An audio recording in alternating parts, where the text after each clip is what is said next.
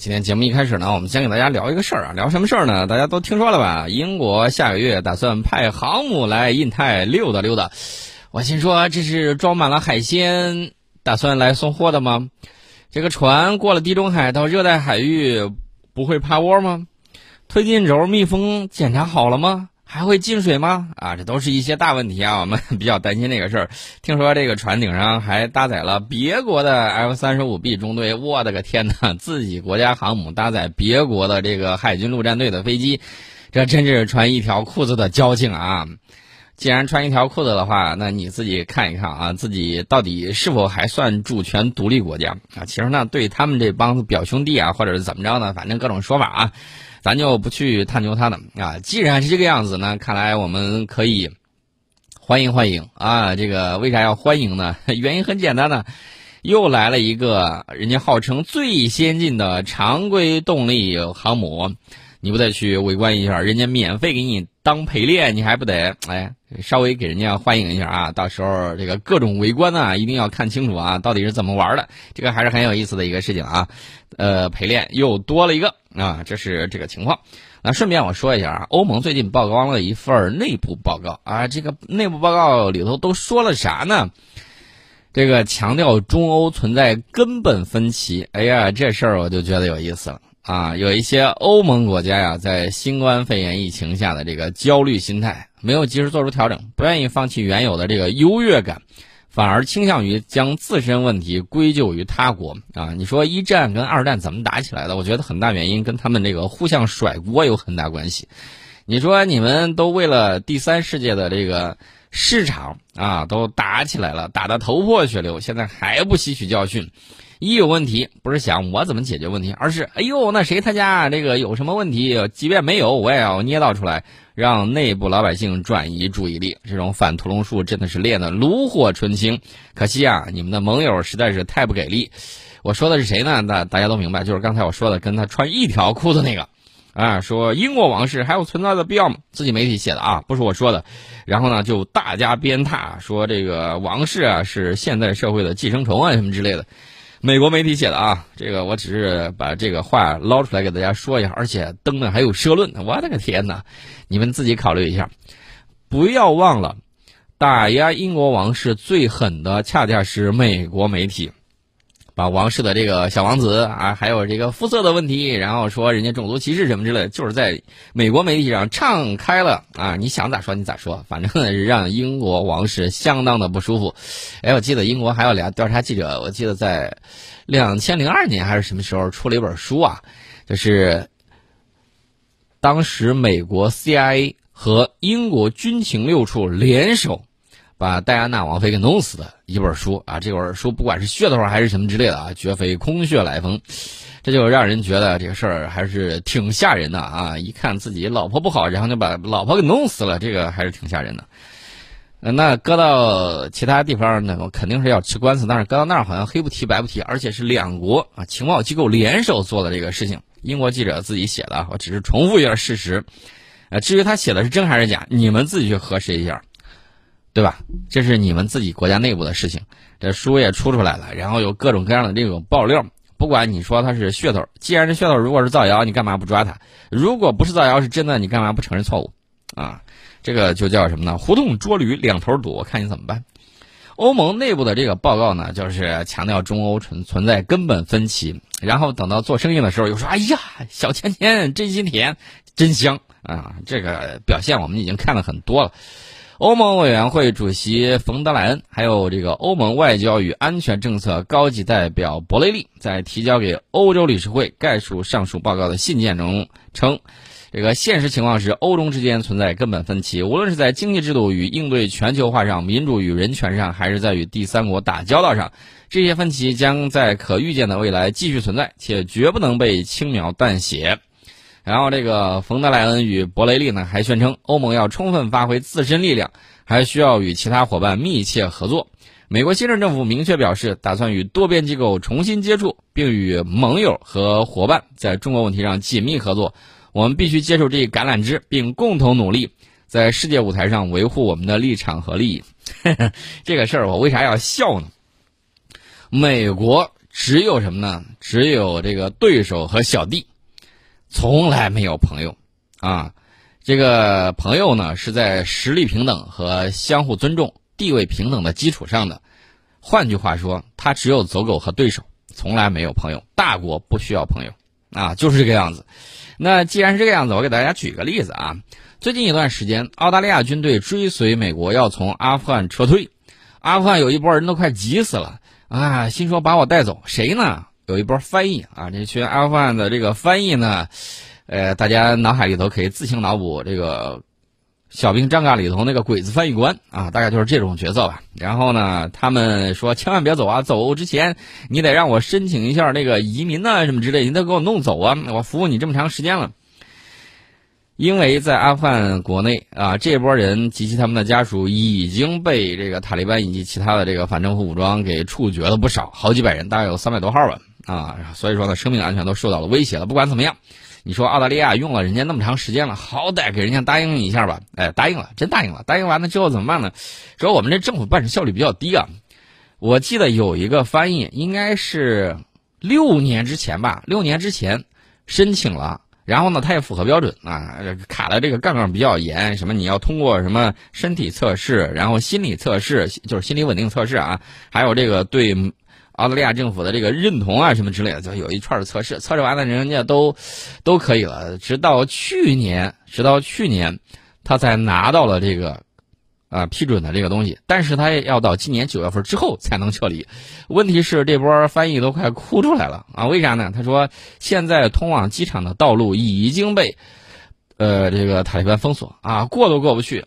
如果这个澳大利亚军方不对他们进行保护的话，他们可能小命就没有了。其实这波人呢不读历史，大家会发现有很多小布尔乔亚不爱读历史啊，觉得这这个对本国历史呢不在乎。你不在乎本国历史，你总要知道这个外国的历史吧？你要不知道的话，万一搭错了船怎么办呢？我就告诉大家，你看美国曾经豢养的那些人，南朝鲜的李承晚。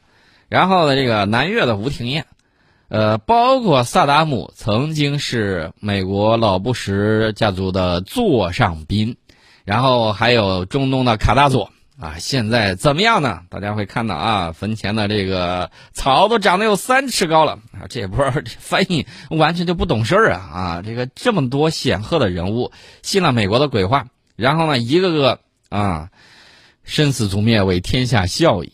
啊，你还跟眼跟前的跟着往上走，你觉得你比他们几个如何？卡大佐又是赔钱又是道歉啊，就这都不放过，死无全尸啊！你觉得你几几个花生米能喝成这个样子？就居然相信他们能救你们？澳大利亚有一个前驻阿富汗的退役的特种部队的上尉要说了，说哎呀，这个其实我们是看不起他们的啊，我们也不在乎他们。换句话说，就是工具人用完就丢。比这个鞋带还还让人不省心，可能是一次性鞋带啊，就这么就用了。他对盟友都这个样子，日本可是深有体会啊，月顶外交，胯下之辱啊，居然都忍下来了。欧盟现在欣欣然觉得拜登能够改弦更张，万一过两年董王又回来了呢？你怎么办？到时候可能又要换一副嘴脸了。这橄榄枝儿你都要接，哎呀，真是记吃不记打呀，没办法。好连言言，难劝该死鬼。没办法，话我跟你说到这儿了，到时候看他们具体表现。我们要听其言观其行。有一些是什么着呢？他们的这个表现就是，嘴上说着这个不要啊，但是身体很实诚。哎，有这种。还有什么呢？还有的就是故意放烟幕弹迷惑美国，纯粹就是为了交差。交完差之后该怎么样怎么样，也有这种。欧盟并非铁板一块，呃，所以在这个里头呢，二桃杀三士也罢。啊，这些这个计谋啊，什么之类，古代的时候我们也了解很多啊，啊，有些东西还可以接着玩嘛。至于说欧盟他自己考虑的这个问题，欧盟承认当下环境更具挑战性。然后这份报告呢，其实比欧盟此前类似文件更倾向于对华采取对抗性立场，其中提到多管齐下仍是欧盟与中国打交道的首选方式。我现在就提一个非常客观、非常现实、非常有可能的问题。欧洲经济现在一片哀嚎我说这个哀嚎毫不为过啊。这个英国技术性的说，它萎缩了百分之九点多，萎缩 其实就是负百分之几啊，负百分之几都成这个样子了。这是今天是多吃了一个花生米还是怎么着啊？就是酒就喝成这样了，然后呢就屁颠屁颠的就啊各种各样。哦对，忘了不好意思，欧洲呃英国脱欧了啊。现在我们说欧盟这个事儿。欧盟呢，还指望着这个跟中国紧密合作，能够把它从经济泥潭里面拉一把啊！现在这个这表现是要气疗的表现吗？不太清楚啊。欧洲的这个经济在疫情之后会非常非常的难过，现在这个表现也比较明显，千万不要以为这个事儿就过去了。大家还记得去年的时候，我曾经在节后第一期节目里头给大家讲到，去年啊。我讲疫情的时候，我当时举的就举的是一九一八年 H1N1 大流行那个例子。当时那个情况是什么样子？是美国先有，然后带到欧洲，欧洲的又带回到印度和这个澳大利亚，又带回美洲，然后又变异，然后又折腾回来。然后这个 H1N1 这个流感呢，走了一个 W 型的这么一个曲线，然后反复扫荡，反复扫荡。大家再看一下印度现在的情况。印度现在最近这几天，有些地区可谓人间炼狱，毫不为过啊，非常的吓人。这些印度的富豪有的已经跑到英国去了，而且呢，印度之前他并不是特别近印度啊，印度跑来跑去，跑去跑来。你说这个东西万一抵挡不住，我指的是欧盟抵挡不住，到时候别哭爹叫娘的又来找我们找帮助啊。这个救得了初一，救不了你十五啊！你要自己这个样子，谁也没办法。你像英国那个样子，啊，刚开始的时候死嘴粘牙，说什么我这个全体抗疫，我全民免疫啊，然后最后现在黑不提白不提了吧，死了那么多人，最后发现啊，这个事儿扛不住，扛不住，扛不住，自己自己怎么办呢？啊，凉拌呗，我也没办法，该帮你们的也帮了。至于后来会怎么样？我提醒一下欧盟，千万要注意一下印度的这个疫情，万一万一防不住，这玩意儿可是耐高温的啊！万一防不住，不好意思，你们的这个经济那会接连饱受重锤。一九一八年的那个大流感案例已经在前面，我去年就给大家提过醒啊，提醒你们一定要注意，不听啊，不听没办法。啊，这我只能做到这一步了。没事多收听一下宋老师的节目，说啥中文听不懂，赶紧学中文去，就这么简单。啊，至于他怎么样，后续怎么样的这种表态也好，还是后续他有什么行动也罢，我们听其言观其行。中欧关系有独立的价值，不应隶属于任何大国关系。换句话说，就是你干你自己的事儿，别听美国在那儿瞎逼逼。啊，说来说去有什么用啊？我们推动中欧关系也不针对第三方，欧盟发展与第三方关系的时候也不应针对中国，欧美关系变化不应影响中欧关系，更不应以牺牲对华关系为代价。反复都给你讲了，如果再不听的话，哎呀，只能用你能听得懂的话给你讲了啊！这个事情还是很吓人的，自己好好注意一下吧啊。呃，我当然希望世界和平，我当然希望世界上没有疾病、没有战争、没有痛苦。呃，我们奔着人类命运共同体去探索美好的太空啊，去探索未来。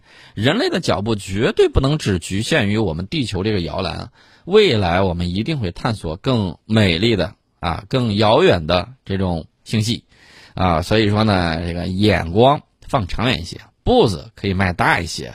然后地球上的这个事情，你还好意思说？万一像《三体》那样子来一些人家已经整合了这个星系文明的一些外星人儿，你现在地球都没有统一，你还能打得过人家吗？地球统一不统一，咱不知道啊。但是我要告诉你的就是，人类命运共同体一定要共同打造，让有一些这个殖民者啊，殖民者的后代啊，奴隶制匪帮的后代能明白一个事情：这世界上。万紫千红才是一个良好的生态，光你自己一朵花，那多么的孤寂呀！啊，但是这些人听不懂人话，我也没有办法啊，我只能跟你说到这儿，啊，这个怎么办呢？要想行侠仗义，必须要有实力，不然的话，你自己白把自己小命给丢了。这也就是说，为什么我们要建设我们的国防实力，恰恰是世界和平的保障。当年大清弱的时候，这个世界上不知道几家称王，几家称霸啊，这也是当时的这个情况。所以说呢，要维护社世界和平，我们必须要拥有自身的这个力量。